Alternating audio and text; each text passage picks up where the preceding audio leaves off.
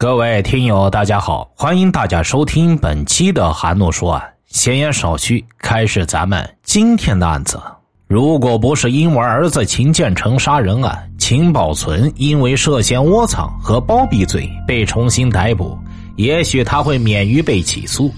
而十四年前发生的三门峡爆炸案，仍然会继续湮灭在人们的视线之外。身着黄色囚服的秦保存在法庭上自始至终也没有低下他那高贵的头颅。当九五二幺二爆炸案的受害者杨宝坤一步一步的走近，秦保存的目光就一直随着杨宝坤的脚步在移动。看着一瘸一拐的受害人走过他身边，秦保存没有流露出丝毫沉重的表情，相反却是一脸的轻松。当二十一条民工鲜活的生命死在他的炸药包下的时候，秦保存居然逍遥法外了十四年。二零零九年五月二十日下午四点，三门峡市中级人民法院的庭审现场，在庭审中，秦保存不时的左顾右盼。对于公诉机关三门峡市检察院对他犯有爆炸罪、窝藏和包庇犯罪的指控，他当庭翻供。并不顾事实和证据一概加以否认。他拒不认罪的同时，还向法庭和旁听者表示，希望法院会有一个公正的判决，帮助那二十一名死难家属讨回公道。同一时间，法院门前二十一名受害者家属代表自发的拉起了横幅，要求严惩凶手。将爆炸案主犯秦保存和张小明依法判处死刑，并向法庭提出依法判令两被告人连带赔偿受害人包括精神抚慰金在内的各项费用，共计一千二百二十万人民币。五个小时后，经过法庭陈述和激烈的辩论，法院并没有当庭宣判。第二天，就在开庭后的五月二十一日上午，迫于压力，秦保存一直外逃的三儿子秦建华向三门峡市公安机关投案自首。听说秦保存案公开审理的消息，法庭上突然涌来了爆炸案的二十几个受害者及其家属。爆炸案的亲历者和受害者李成福来了，当年他是从工友的尸体上爬出来的。因在爆炸中吸入大量的一氧化碳等有毒气体，李成福的肺部受损，如今留下了严重的后遗症。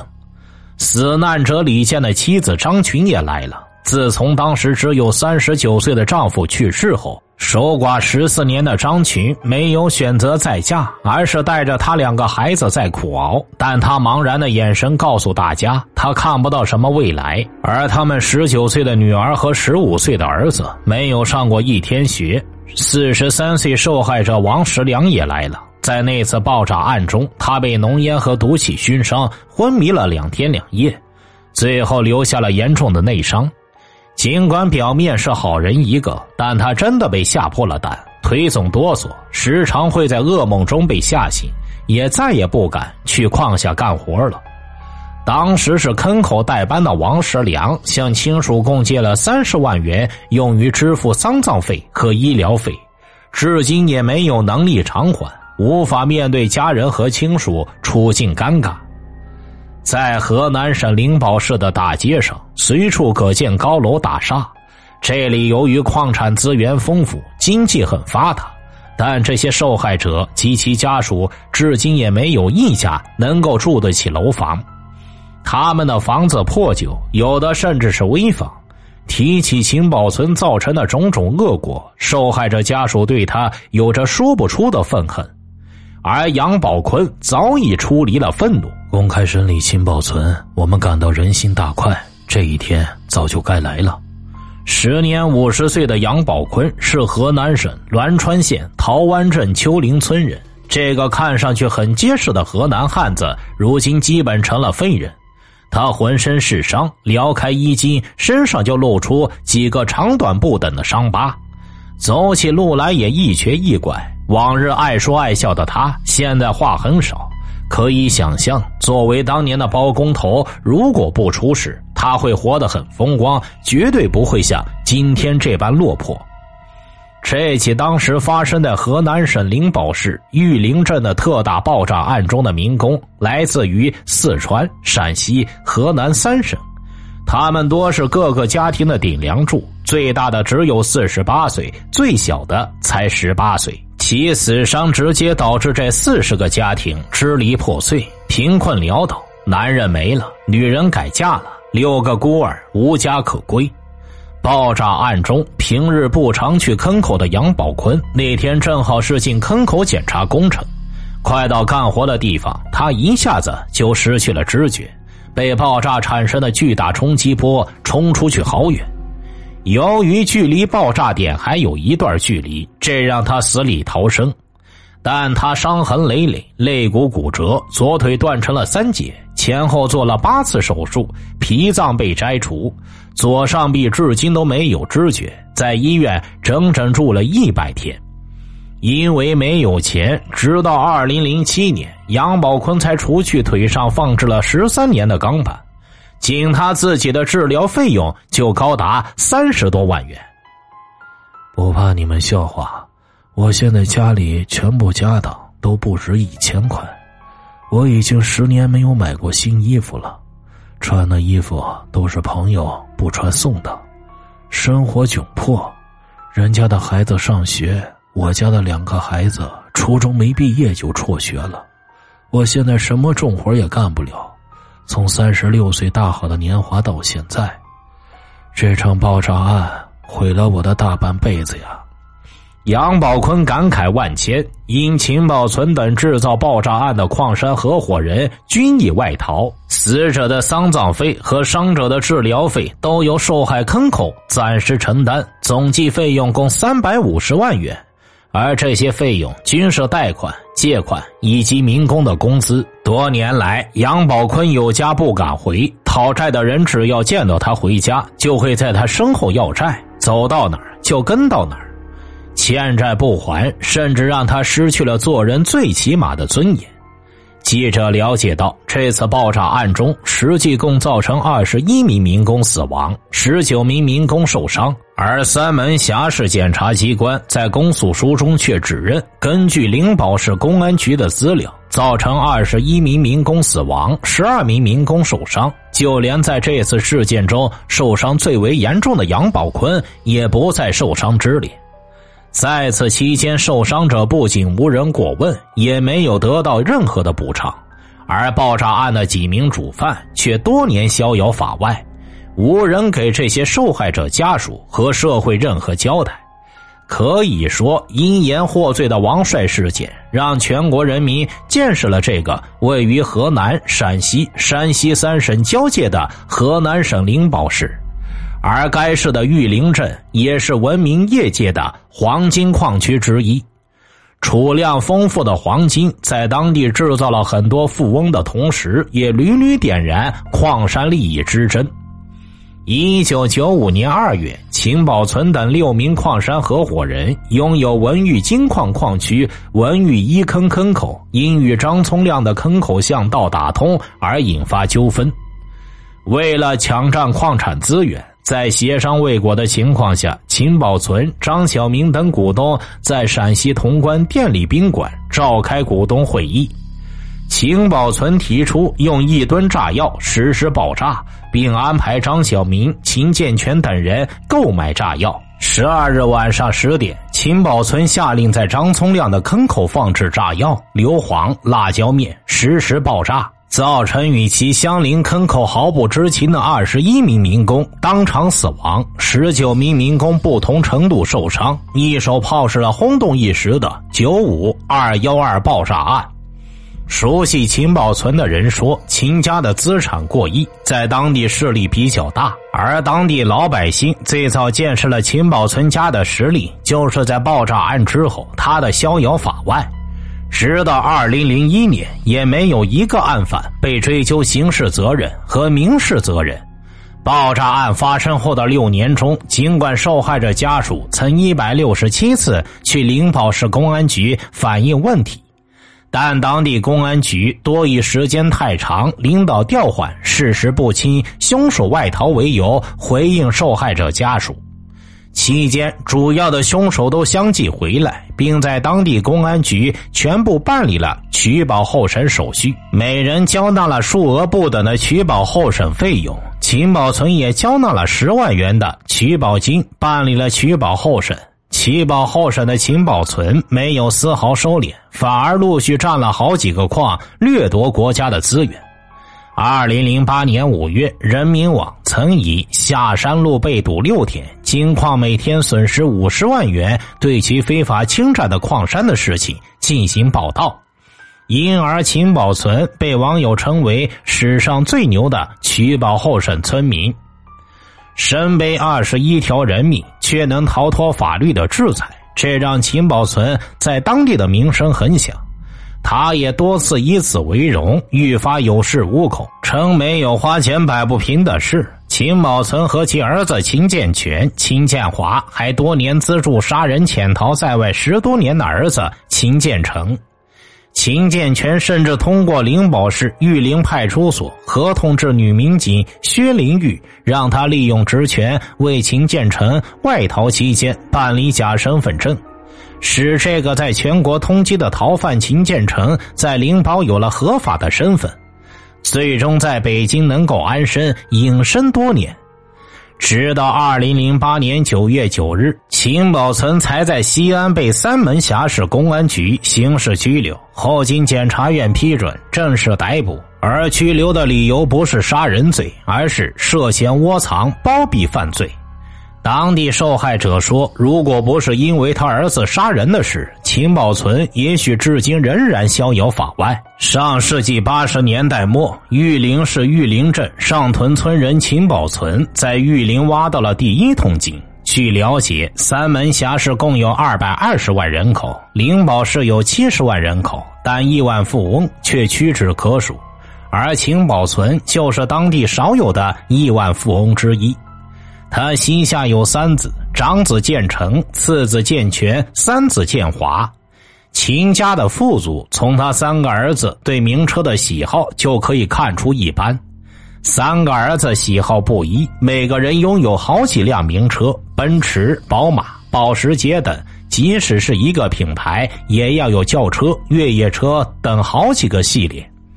当地人说，秦宝存一家分工明确，他在后方坐镇，长子负责打打杀杀，次子性格内向，负责经营矿山，三子负责打通各方面关系。小学没毕业的秦宝存文化程度不高，但他能言善辩，且社会活动能力极强。一九九四年，秦宝存开舞厅的大儿子秦建成酒后手持猎枪，对着江兴志的头就是一枪。然后又从背后补了一枪，将其打死。秦宝存居然只是私下给了受害者家属赔了几万块钱，就私了了此事。事后，秦建成在外潜逃几年，于二零零一年在上屯村建造一座加油站，公开活动达两年之久。后因被害者亲属举报，将其加油站转让。秦宝存的儿子秦建全给秦建成办理了假身份证，在北京买房居住长达三年之久。据知情者介绍，秦建成在北京甚至连工作都没有，居然买了三套豪宅。他怕被人发现，还租了套房子居住。公安机关后来查明，秦建成当时账上光存款就有七百多万元。当地群众反映，秦宝存提供了秦建成在逃期间的生活费和加油站的一切经费。他包庇持枪杀人犯的大儿子多年，直到二零零八年九月自己被抓为止。二零零三年，秦宝存的二儿子秦建全在玉林镇倚仗势力，将四庄村的罗全喜打成颅内出血，生命垂危。然后秦家软硬兼施，在秦宝存的活动下，花了三万块钱，居然没人敢追究此案。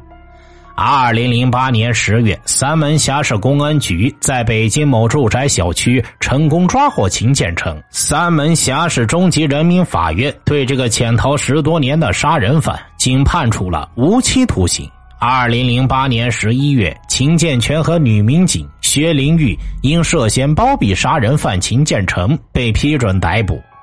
依照刑法第三百一十条第一款的规定，犯窝藏、包庇罪的，处三年以下有期徒刑、拘役或者管制；情节严重的，处三年以上十年以下有期徒刑。